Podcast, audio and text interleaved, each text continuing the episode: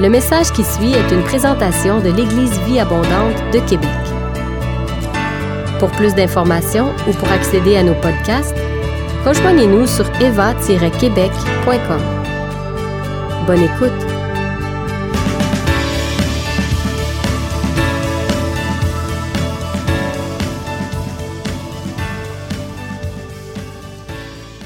C'est vraiment un plaisir d'être avec vous ce matin. Et pendant que le pasteur se prépare, merci pour le temps. Et on veut vraiment vous remercier pour euh, les efforts qui ont été faits au cours des années à nous supporter. Et vraiment, euh, Dieu travaille d'une façon formidable et vos prières sont vraiment ressenties là où nous sommes. Et euh, la Côte d'Ivoire nous manque énormément et on a tellement vu le Seigneur agir. Et là où nous sommes, on est à vraiment chercher la face du Seigneur pour le voir agir. Gloire à Dieu. On est très content de pouvoir t'accueillir, Pasteur Michel, ici. Euh, j'ai évidemment préparé des questions et on va voir, c'est un serviteur, c'est pas un guide. Et peut-être que si on a le temps, même, on pourra permettre une question, peut-être euh, une ou deux questions dans la salle. On verra où ça va nous mener. Si c'est possible de fermer le, le moniteur en arrière, ça serait génial, les gars. Merci. Pasteur Michel, qu'est-ce qui vous a poussé à devenir missionnaire? Pourquoi faites-vous ce que vous faites aujourd'hui depuis toutes ces années? Au commencement, Dieu nous a parlé en 1975 et euh, de ne pas rester à la maison, mais de sortir à l'extérieur parce que c'est là qu'étaient les hommes perdus. On a accepté le Seigneur et le lendemain, on avait déjà gagné quelqu'un au Seigneur, l'épouse de René Lucier. Et le lendemain, Brigitte donnait sa vie au Seigneur avec nous. Et on connaissait rien. On avait une journée dans le Seigneur. Et il y avait un feu qui était à l'intérieur. Et pour nous, Jésus a dit, allez par tout le monde prêcher la bonne nouvelle.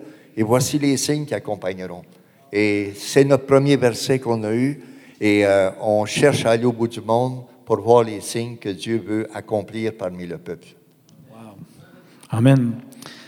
Si on parlait un peu des, sacrifices, quels ont été les sacrifices ou les plus grands sacrifices que vous avez dû faire pour, prendre, pour répondre à, votre appel missionnaire? Certaines deux, phases. Premièrement, la famille. J'ai neuf frères et sœurs. Louise a neuf frères et sœurs. Et on les voit à peu près une fois tous les quatre ans. Donc, on parle de 18 en tout, là. C'est ça, 18 frères et sœurs, 18 beaux-frères, belles-sœurs. Et on se voit à peu près aux quatre ans. Donc, c'est vraiment difficile. On devient comme des étrangers. Et quand on les voit, on est mal à l'aise. Parce qu'on a chacun notre chemin. Et on a trois enfants, Pierre, Naomi et Max. On les voit une fois par année pour Naomi et Pierre, une fois aux deux ans pour Max. Donc, lorsqu'on se voit, il y a une distance qui a besoin d'être franchie au début. Et euh, c'est triste de ne pas être ensemble. On a six petits-fils, petites-filles. Et j'arrive à la maison de chez Pierre, puis il dit C'est qui ce vieux monsieur-là Il dit Ça, c'est ton grand-père. Il dit C'est quoi un grand-père Et l'autre grand-père est en Afghanistan comme missionnaire. Donc, euh, il ne nous voit pas souvent. Donc, on est étranger dans nos familles et c'est vraiment difficile. Vraiment difficile. L'autre point, on a perdu notre culture et j'entendais notre frère tout à l'heure euh, parler et on est là-bas à l'année et on se bat. La difficulté, c'est de ne pas amener le Canada là où nous sommes, de prendre le pays et de vivre avec l'Évangile dans le pays où on est. Et c'est difficile. Souvent, on a l'impression qu'on avancerait plus vite si on était chez nous, mais on doit avancer avec la, vitesse du pays. Quel sacrifice. Alors, tous ceux et celles qui sentent un appel au ministère, Jésus le disait, hein, celui qui veut me suivre, qui renonce à lui-même, qui se charge de sa croix, qui me suive. Euh, il y a plusieurs d'entre nous ici qui ont ressent un appel au ministère, un appel à servir le Seigneur.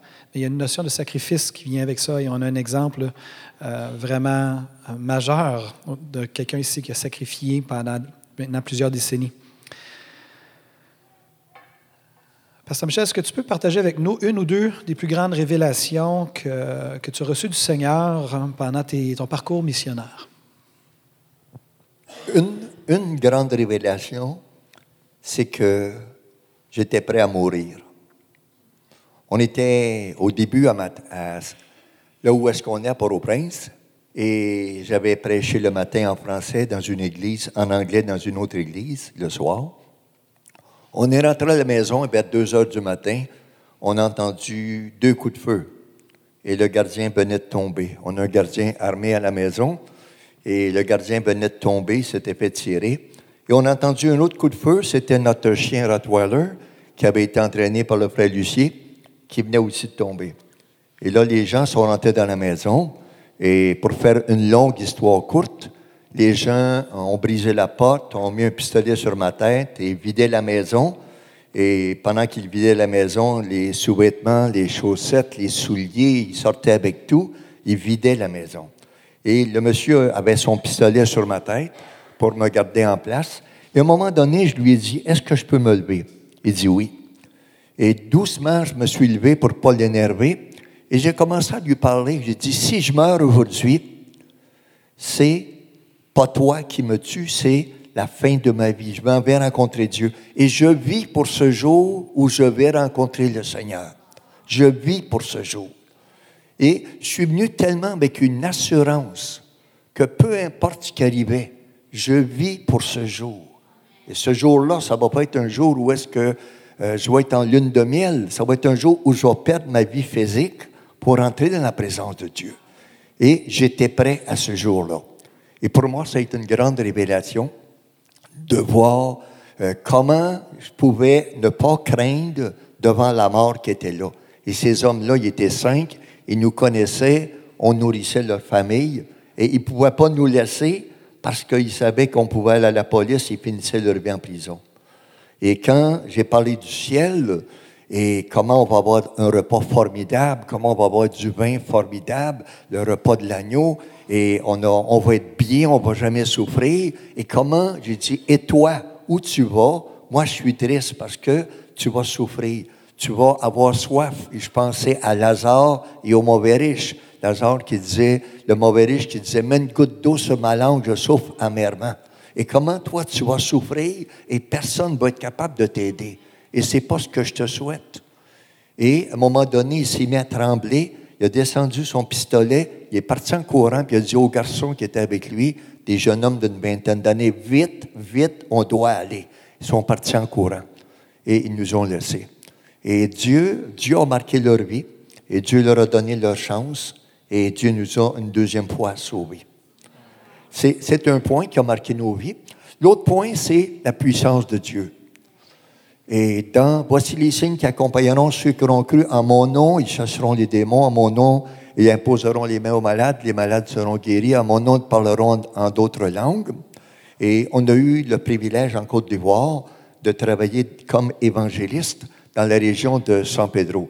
Donc jusqu'au Libéria et jusqu'avec les Bété, les Dida, les Guéris, les Yabois, les Yakuba, les Kroumen et euh, les Baoulés. Et on a eu le privilège de, de voir des milliers de personnes se donner au Seigneur. On baptisait à peu près une centaine de personnes dans l'eau toutes les trois semaines, pendant dix ans. et Dieu, on a vu plus, on avait un grand cahier, on a vu plus de 3000 personnes, sourds, muets ou aveugles, être guéris pendant ces dix années-là. Beaucoup de paralytiques,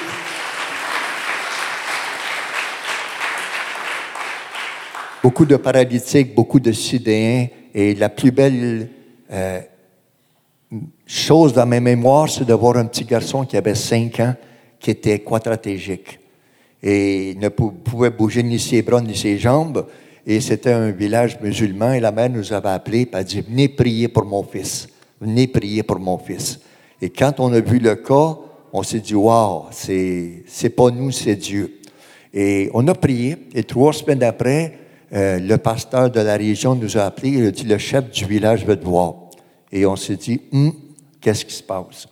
Donc, on est allé et le chef du village a pris une marche avec nous doucement. Il nous a emmenés à la maison de la femme où l'enfant courait dans la cour, sautait, il était complètement guéri.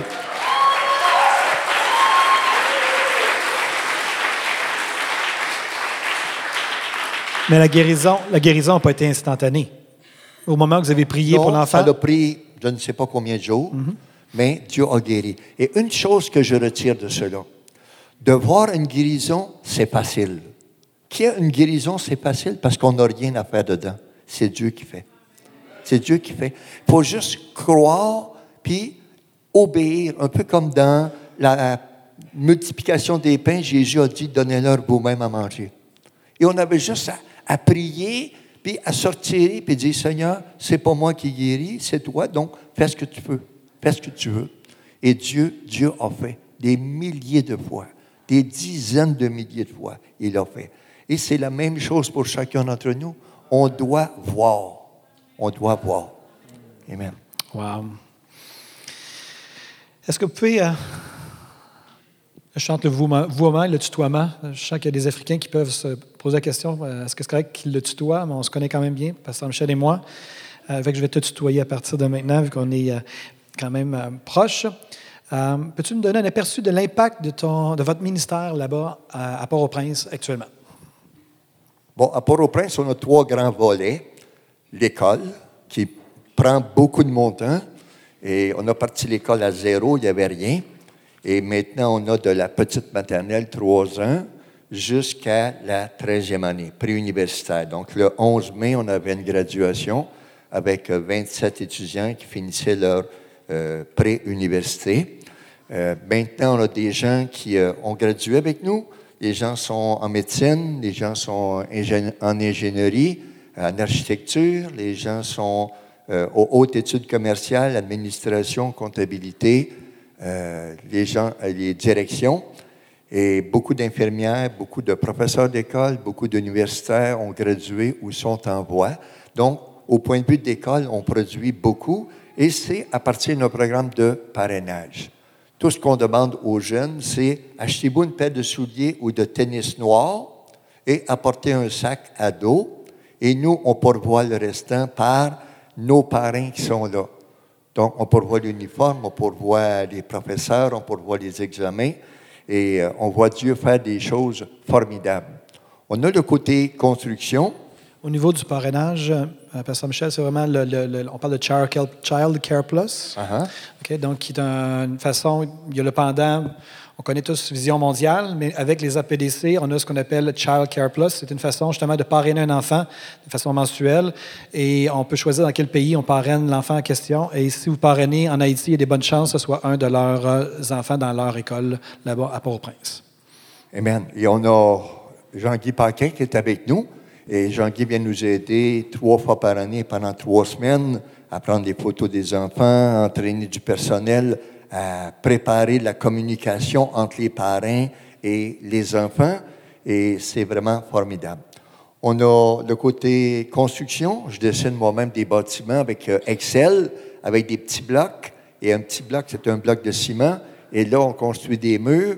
Et euh, je dessine le fer, je dessine euh, la plomberie.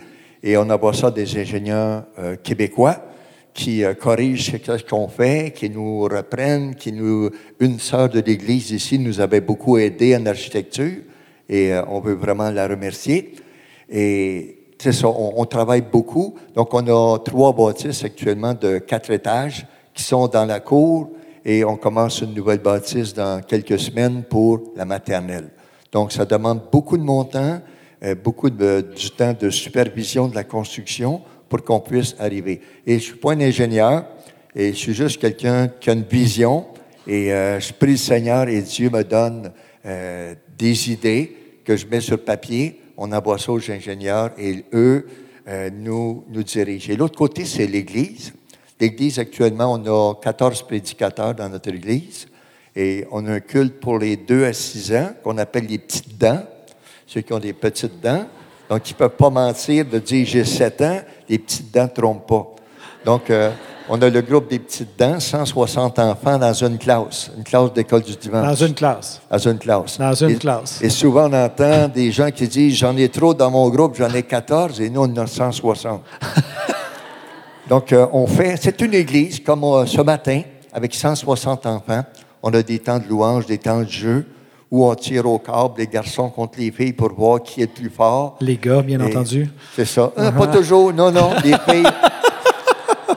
non, les filles sont très fortes parce que les filles s'occupent du bébé, les filles vont chercher l'eau, les filles lavent le plancher, les filles lavent la vaisselle et les garçons jouent au domino.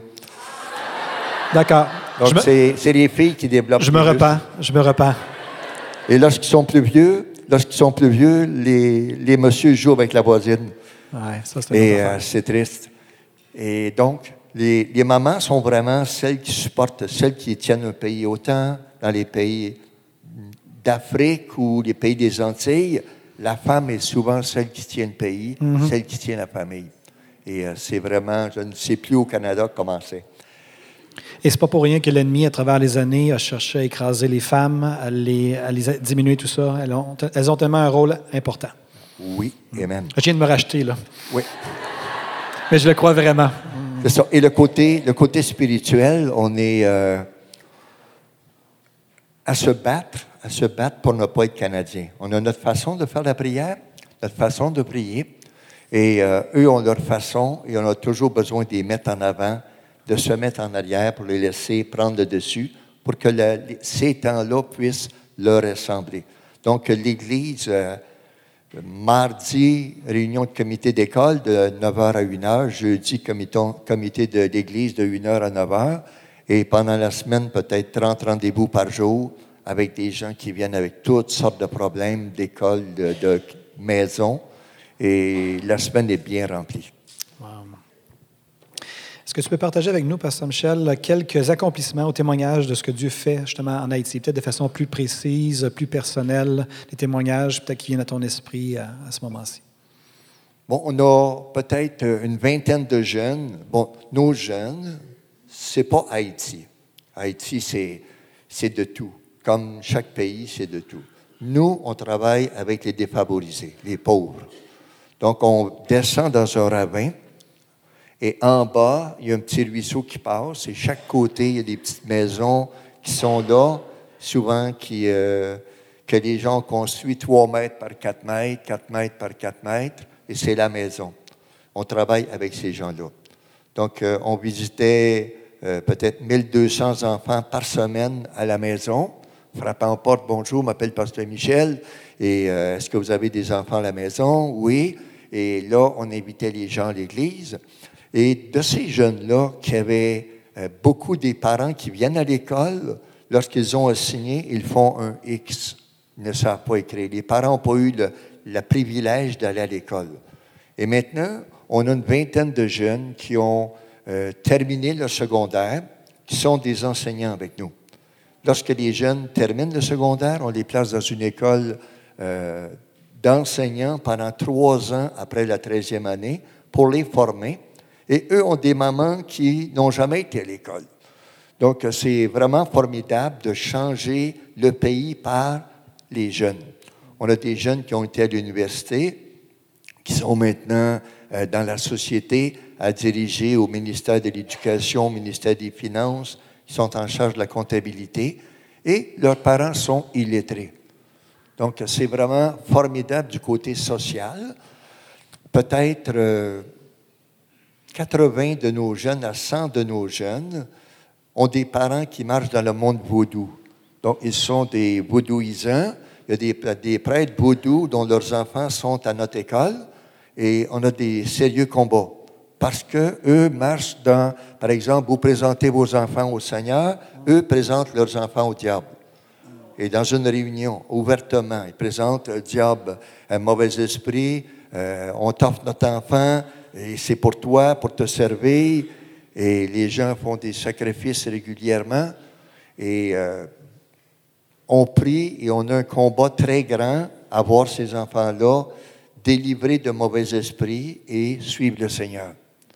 Et priez avec nous, s'il vous plaît, que Dieu puisse délivrer certains de ces enfants-là qui ont été donnés au diable afin qu'ils puissent vraiment euh, marcher dans la gloire de Dieu.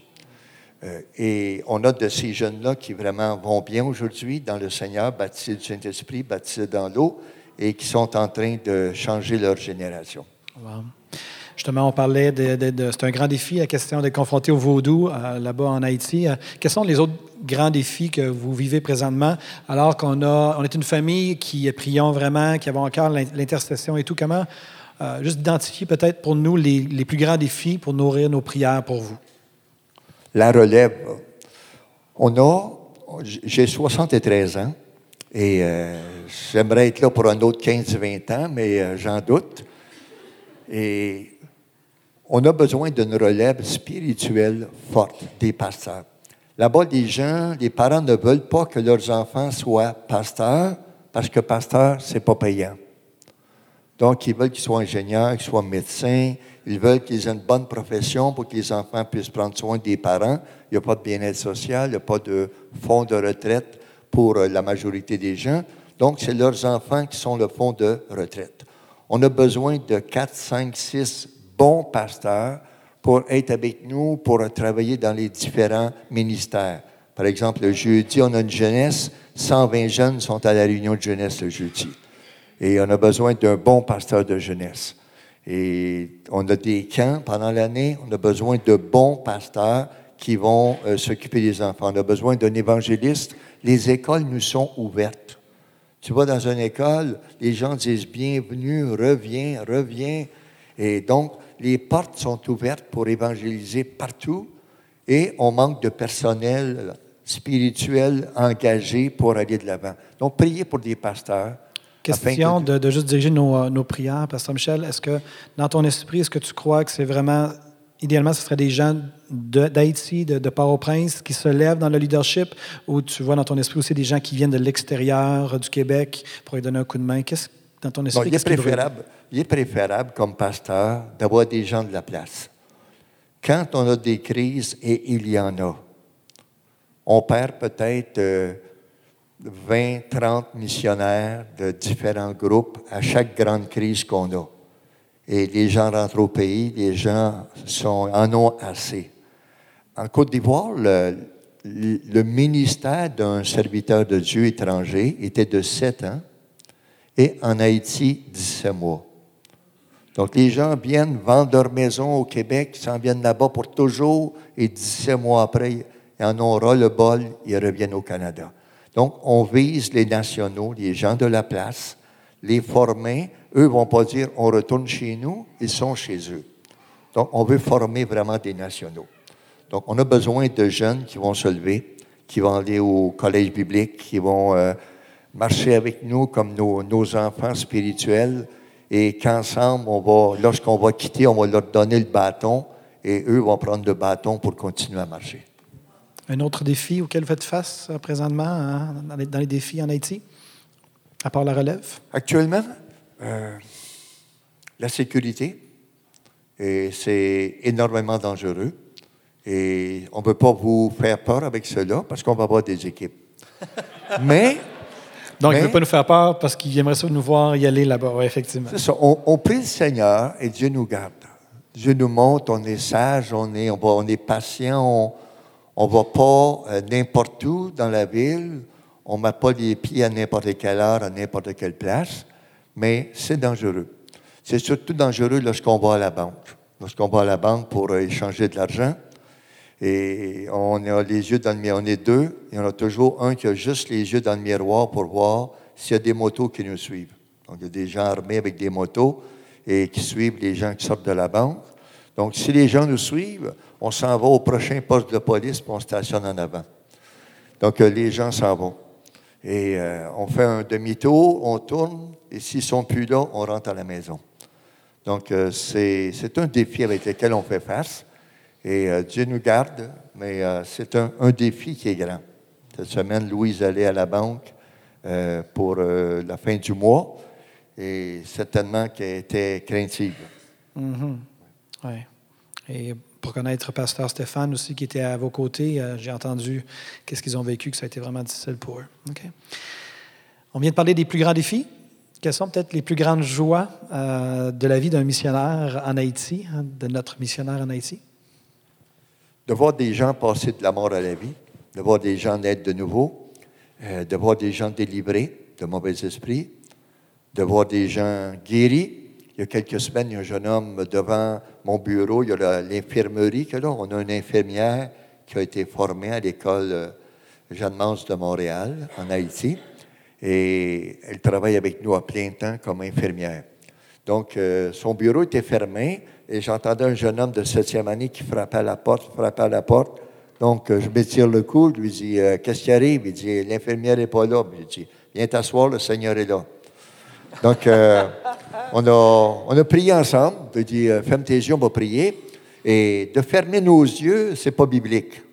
C'est rituel parce que Jésus levait les yeux vers le ciel et il priait. Donc, euh, moi, je ne ferme pas mes yeux, je regarde. Comme ça, je n'ai pas de coups de poing qui viennent à ma figure.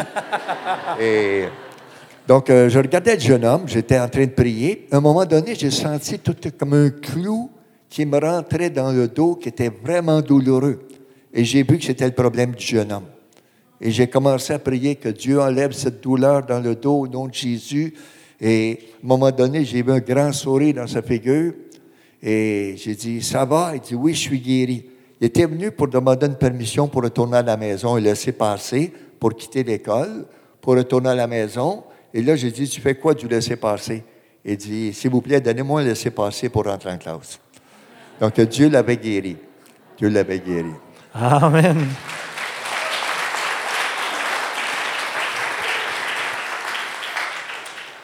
Si on revient sur la question de la prière, euh, j'avais juste à cœur de pouvoir te poser la question, Pasteur Michel, est-ce a des choses particulières que le Seigneur t'a révélées concernant Haïti et l'avenir d'Haïti et avec lesquelles on pourrait se, synchroniser dans nos prières pour demander l'accomplissement de ces choses-là? Des choses que le Seigneur t'a montrées par rapport à l'avenir ou par rapport à la destinée ou par rapport à l'identité peut-être de, euh, de ce peuple-là en Haïti? Honnêtement, honnêtement, je ne crois pas qu'Haïti va changer. Je crois que le peuple va changer, que des gens vont changer. C'est quand je suis arrivé en Haïti, Don Raymer, qui était mon directeur, m'a dit Michel, essaie pas de reproduire ce que tu as vu en Afrique. Haïti, c'est pas l'Afrique. Haïti, c'est Haïti. j'ai pris un mois à prier, chercher la face du Seigneur, jeûner. Et un jour, j'ai vu un gros arbre qui était tordu et je prenais des poulies. J'étais réveillé, j'étais dans la cour en prière. Je prenais des poulies, je mettais ça peut-être à trois mètres de terre, attaché après l'arbre. Je mettais une autre poulie après la base de notre arbre et des gros câbles. Et là, j'essayais de redresser l'arbre. Et le Saint-Esprit m'a parlé clairement. Il m'a dit, si tu veux redresser cet arbre-là, une de deux choses va arriver. Tu vas briser l'arbre ou l'arbre va te briser. Il est trop gros. Et il y avait un petit arbre à côté qui était vert, mais tout tordu. Le Saint-Esprit m'a dit, c'est celui-là que je veux que tu mettes droit. Et peut-être un mois, deux mois, trois mois après, j'ai réalisé que le gros arbre était un adulte, le petit arbre était un enfant. On ne va pas changer le pays par les adultes, on va changer le pays par les enfants. Jésus nous parle de la simplicité des enfants, comme un enfant est prêt à apprendre. Et quand on parle aux adultes, ils disent oui, mais, oui, mais en Haïti. Et là, ils mettent, ils ferment notre bouche. oui, mais c'est bien ce que tu dis, mais en Haïti, donc on n'a pas raison. Mais avec les enfants, on peut faire. Donc pour nous, les prières, c'est que Dieu change les enfants. Il y a 4,5 millions de jeunes sur 9 millions qui n'ont pas 17 ans. Un sur deux dans le pays n'a pas 17 ans. Donc, c'est un pays d'enfants. Donc, on a besoin vraiment de prier que Dieu change le cœur de ces enfants-là et que les enfants deviennent euh, instruits par rapport à leurs parents, que les enfants deviennent nés de nouveau par rapport à leurs parents, que les enfants deviennent serviteurs de Dieu par rapport à leurs parents et que la nouvelle génération, c'est c'est l'avenir. Et Dieu va changer leur cœur.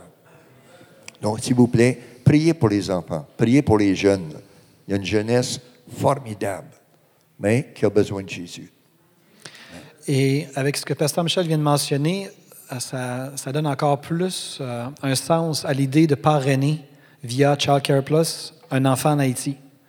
Ça s'inscrit exactement dans la vision qu'il a eue de ce, ce, petit arbre qui était tout tordu et qui, eux, s'occupent et vous avez cette, euh, cette joie-là. Vous allez pouvoir, euh, contrairement peut-être à Vision mondiale, euh, je ne sais pas si ça a changé dernièrement, mais vous allez être en mesure vraiment d'avoir un échange vraiment personnel avec l'enfant, de pouvoir écrire à l'enfant et l'enfant vous réécrit. Nous, c'est notre cas avec la, la, jeune fille, jeune pourrait quasiment dire la jeune femme maintenant, Mitini, en Thaïlande, et euh, elle nous écrit, là, personnellement, on reçoit ce qu'elle elle nous écrit. Ça fait partie du programme aussi, donc c'est très apprécié.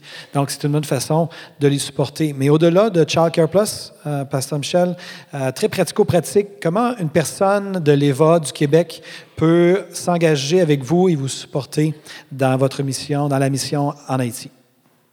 Quelques points, quelques points. Premièrement, les visites. Et on n'a jamais eu d'accident, on n'a jamais eu de problème de sécurité avec les visites. Donc, euh, vous n'avez pas à craindre. Euh, beaucoup de prières est là et Dieu entend les prières. On a besoin de spécialistes. Là-bas, le, plus grand problème avec nos jeunes, c'est que les parents n'ont pas, par exemple, le, père n'a pas d'outils. Il n'y a pas une scie, il n'y a pas un tournevis, il n'y a pas un marteau il fait rien parce que la maison est en, bloc de ciment, puis il n'y a rien qui se passe dans la maison. Donc, le jeune n'apprend pas du père à travailler, comme le père n'a pas appris du grand-père à travailler. Et on n'a pas beaucoup de gens de métier dans le pays. C'est rare et c'est mal vu. C'est mal vu d'être un homme de métier. Donc, quand on a des meubles à faire, on ne trouve pas les ressources. On a de l'électricité à faire, on ne trouve pas les ressources. Avec les équipes, on peut euh, faire du travail formidable. Dernièrement, on avait une équipe qui est venue. Ils ont posé huit grands ventilateurs dans notre chapelle. Mais si c'était avec nos gens là-bas, il n'y aura jamais de ventilateur. Donc, on a besoin des gens de métier. On a des armoires à faire, on a des, des tables à faire, on a du matériel à construire avec le bois et poser des portes. Et on a besoin d'hommes de métier, de femmes de métier. On a des besoins, on vient de construire pour, vous recevoir quatre salles de bain, douche, lavabo et toilettes. Et euh, des plombiers sont venus du Québec, ont posé le matériel, et là, on, on attend quelqu'un pour que ça puisse être serviable pour quelqu'un. Donc, c'est le Canada qui fait la différence. Pour nous, on ne pourrait pas vivre sans les équipes. Impossible. Un, nos amis, c'est les équipes. Nos amis, c'est les équipes. On n'a pas d'amis au Canada. Ça fait 30 quelques années qu'on est parti. Mais quand on sait que Joe va arriver, que Mike va arriver, et que Jean-Guy va arriver, ah, là, on est content, nos amis arrivent. Et pour nous, c'est un baume sur nos cœurs. C'est vraiment un encouragement. On a besoin de gens qui viennent euh, accomplir un paquet de tâches que nous, on n'est pas capable d'accomplir. On, a besoin, par exemple, de gens qui pourraient venir pour deux semaines avec une guitare et donner des cours de guitare à nos jeunes, donner une base de guitare pour nos jeunes. Et on a un groupe de chœurs d'adoration, comme ce matin, avec une cinquantaine de personnes dans le groupe. Mais la musique nous fait énormément défaut. Donc, on a les instruments, on a besoin d'enseignants pour venir former des jeunes. Et euh, quand les gens viennent, ils enseignent, ils prêchent, ils enseignent l'école du dimanche et euh, ils font du travail euh, formidable avec nous. Une autre façon de nous aider, la prière. La Bible nous dit que la prière du juste est efficace. Et on a besoin d'un backup vraiment spirituel. Là-bas, juste on habite ici, l'autre côté de la rue, c'est le temple vaudou. Et le vendredi, de 8 heures le soir au samedi, 5 heures du matin, ils sont debout. Et toute la nuit, c'est beaucoup de bruit. Et ils sont, à la fin de la nuit, tout le monde est sous. Et c'est terrible de voir le, désordre qui est là. Mais nous, on ne dort pas de la nuit. Et on prie. Et à cause de ce qu'on peut ressentir dans la maison. Donc, euh, priez pour nous afin que Dieu nous garde, Dieu nous supporte.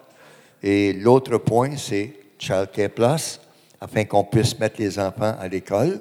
On ne pense pas agrandir le programme en nombre, mais on a besoin, par exemple, d'un laboratoire en informatique. Et pour amener nos jeunes à se préparer à l'université.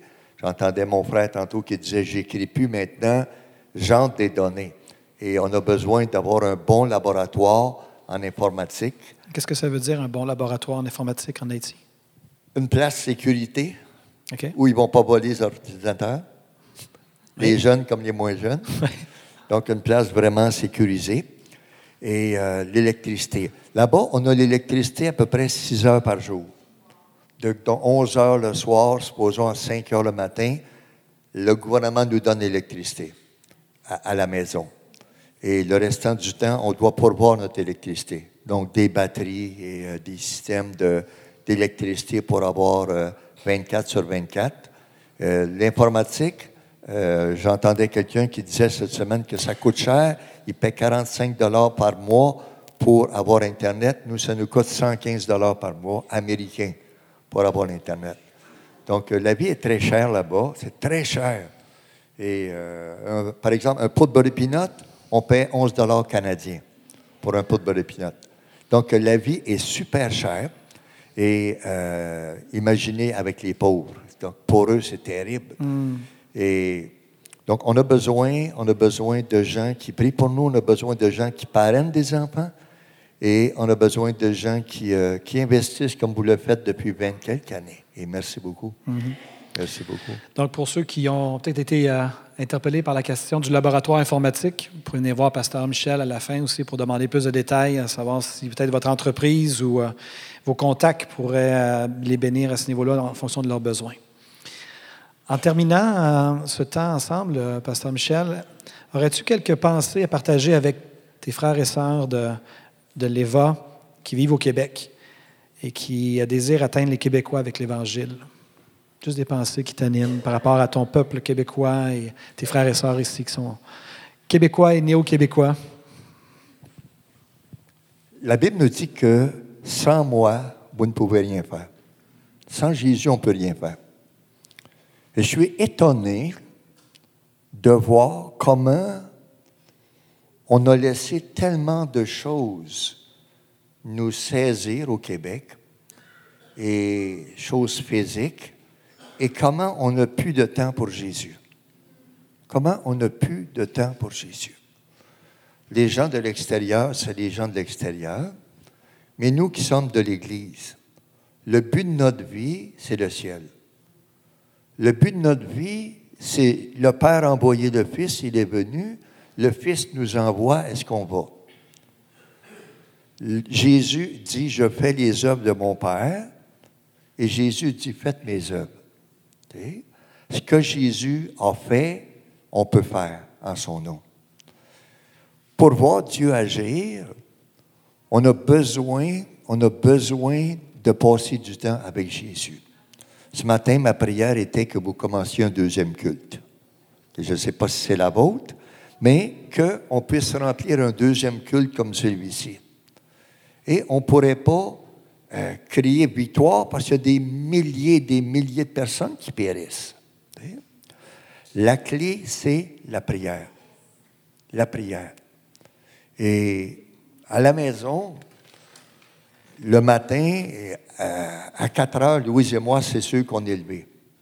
Souvent, à 2 heures, je suis debout. Souvent, assis sur ma chaise, mon café à côté de moi, et de 2 heures à 6 heures, je suis avec Jésus. Je commence avec un bon 4 heures avec Jésus.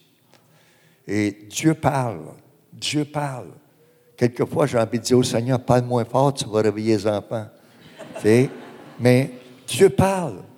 J'étais un jour assis, pasteur, et à côté de moi, j'ai vu comme une lumière qui est venue. Ça fait peut-être quelques mois. Et j'ai vu un coffre d'outils, un vieux coffre d'outils qu'on ouvrait par-dessus. Et le Seigneur m'a dit, ça c'est ton coffre d'outils. Quand tu vas au travail, oublie pas ton coffre d'outils. Oublie pas ton coffre d'outils.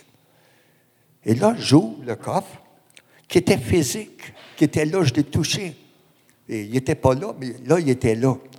Et dans le coffre, j'ai vu les dons spirituels. Parole de connaissance, parole de sagesse, discernement des esprits, foi, guérison, miracle. Et Dieu m'a dit, pars pas de la maison, ne quitte pas la maison sans ton coffre d'outils. Va avec la puissance du Saint-Esprit pour faire ta journée. Et ça devrait être notre prière pour chacun d'entre nous. Passer du temps dans la présence du Seigneur. Pour moi, c'est le plus beau temps de ma vie, de passer un 2, 3, 4 heures le matin dans la présence du Seigneur. À 4 heures chaque matin, Louise est levée, elle fait la même chose. Et on, on dort peu, on dort bien et on voit Dieu agir. Et nos jeunes à côté de nous aiment prier, nos jeunes à côté de nous aiment passer du temps pour le Seigneur. Si on veut voir le peuple québécois sauvé, si on veut voir le réveil, c'est la prière. Il n'y a pas de shortcut, il n'y a pas de chemin raccourci. Plus on est avec Jésus, plus il nous montre qu'est-ce qu'on a à faire, plus il nous donne le courage de le faire, et plus on voit sa volonté s'accomplir. C'est, c'est ma première pensée. Prier. On a besoin de passer du temps dans la présence de Dieu. Besoin de passer du temps. L'autre point, c'est d'agir. Quand Jésus marchait, Jésus arrivait, il voyait un paralytique sur le bord de la route, il voyait quelqu'un qui était là, il passait à l'action. Il allait, il passait à l'action. Dans Jean, on voit l'homme à la piscine de Bethesda qui était là. Jésus dit Veux-tu marcher ben, Il dit Personne n'est là pour me jeter à l'eau. Jésus n'a pas dit Je vais te jeter à l'eau. Il dit Lève-toi et marche. Jésus était un homme d'action. Jésus, sans la puissance qu'il avait, est un bon philosophe. Si quelqu'un te frappe sur une joue, présente l'autre. Si quelqu'un te demande ta chemise, donne ton manteau. Si quelqu'un te demande de faire un mille, fais-en deux. Un philosophe. Un philosophe. Mais la puissance faisait que c'était Dieu. Et il nous donne à nous qui sommes enfants de Dieu cette puissance. Et comment je suis étonné de ne pas voir la puissance. Comment je suis étonné de ne pas voir la puissance. Et comment voir la puissance? Il y a quelqu'un qui est malade. Veux-tu, je prie pour toi? Veux-tu, je prie pour toi? Un de mes amis, il va dans les, dans les commerces aux États-Unis, dans sa ville, puis il dit Bonjour, je suis un tel, moi j'aime prier. Je ne sais pas si vous êtes chrétien, mais moi j'aime prier. Est-ce que vous avez une requête de prière? Le monsieur dit Bon, euh, le, commerce, ça ne va pas. Euh, on se demande si on va fermer. Est-ce que je peux prier avec ma famille pour vous? Il dit Oui. Et il revient un mois, deux mois après, de grands changements, et l'homme va à l'église. Donc, il faut, il faut oser, il faut oser annoncer Jésus. Et la plus belle façon de l'annoncer, c'est en manifestant sa puissance. Ce n'est pas une religion qui rencontre une autre religion, c'est la puissance de Dieu qui rencontre les besoins. Et j'aimerais vous encourager vraiment à dire, Seigneur, emploie-moi. Seigneur, emploie-moi. Je veux voir les malades guéris. Je veux voir, et laisse-moi vous dire, il n'y a rien, il y a des gens qui disent, euh, mais tu n'as pas peur de t'enorgueillir? Il y a tellement de combats qu'il n'y a pas de raison de s'enorgueillir. C'est ça. Pour moi, la vie, c'est une guerre. Et dans la guerre, j'ai perdu beaucoup de combats. Et j'en ai gagné beaucoup. Et l'important, c'est de terminer la guerre victorieux. C'est ça.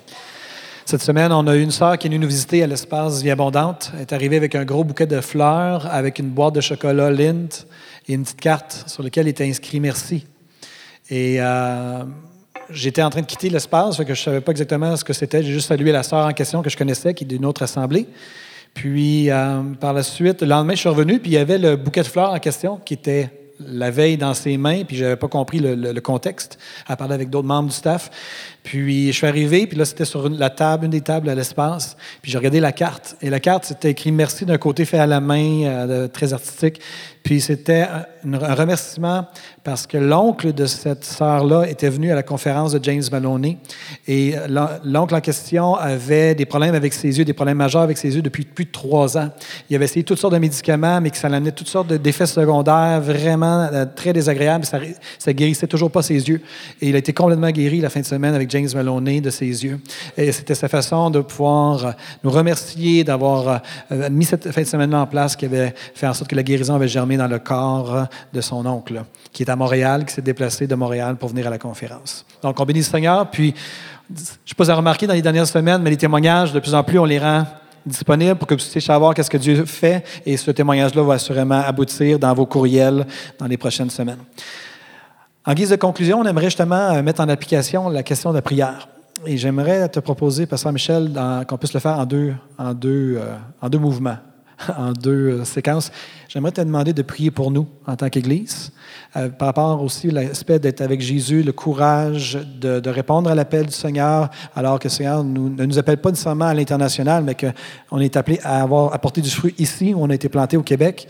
que tu puisses prier pour nous et par la suite, on aimerait pouvoir prier pour toi et vraiment t'imposer les mains et te bénir en tant que notre missionnaire. Ça vous va? Amen. Donc, si on, pouvait, si on pouvait regarder, pour moi, je suis un homme de la parole. Oui. Et souvent, souvent à genoux, je lis ma Bible. Et des chapitres et des chapitres et des chapitres. Et j'essaie de voir la profondeur de la parole. Dieu, Dieu, un certain matin, il était deux heures, et Dieu m'a donné, bon, Dieu m'a parlé, et j'ai mis cette euh, petite parole que Dieu m'a donnée sur une vidéo de peut-être deux, trois minutes mm-hmm. que j'aimerais vous montrer ce matin. Et je pourrais dire que presque chaque matin, il y a une petite vidéo qui pourrait être faite sur ce que Dieu parle. Et pour moi, il y a il doit y avoir dans chacune de nos vies de la méditation. Pensez, arrêtez et sachez que je suis Dieu. C'est-à-dire que ce livre de la loi ne s'éloigne point de ta bouche. Médite-le jour et nuit. Laisse-le tourner en dedans de toi. Et malheureusement, avec la grande course, la grande course nord-américaine, on a rarement le temps de penser. Et c'est vraiment en notre défaveur. J'aimerais, si tu permets, pasteur, qu'on puisse regarder ce petit vidéo-là pour deux, trois minutes. Si vous avez aimé ce message, nous vous invitons à vous joindre à nous lors de nos rencontres du dimanche matin. Vous trouverez l'horaire et l'emplacement de nos réunions sur notre site internet eva-québec.com. N'hésitez pas à communiquer avec nous et que Dieu vous bénisse.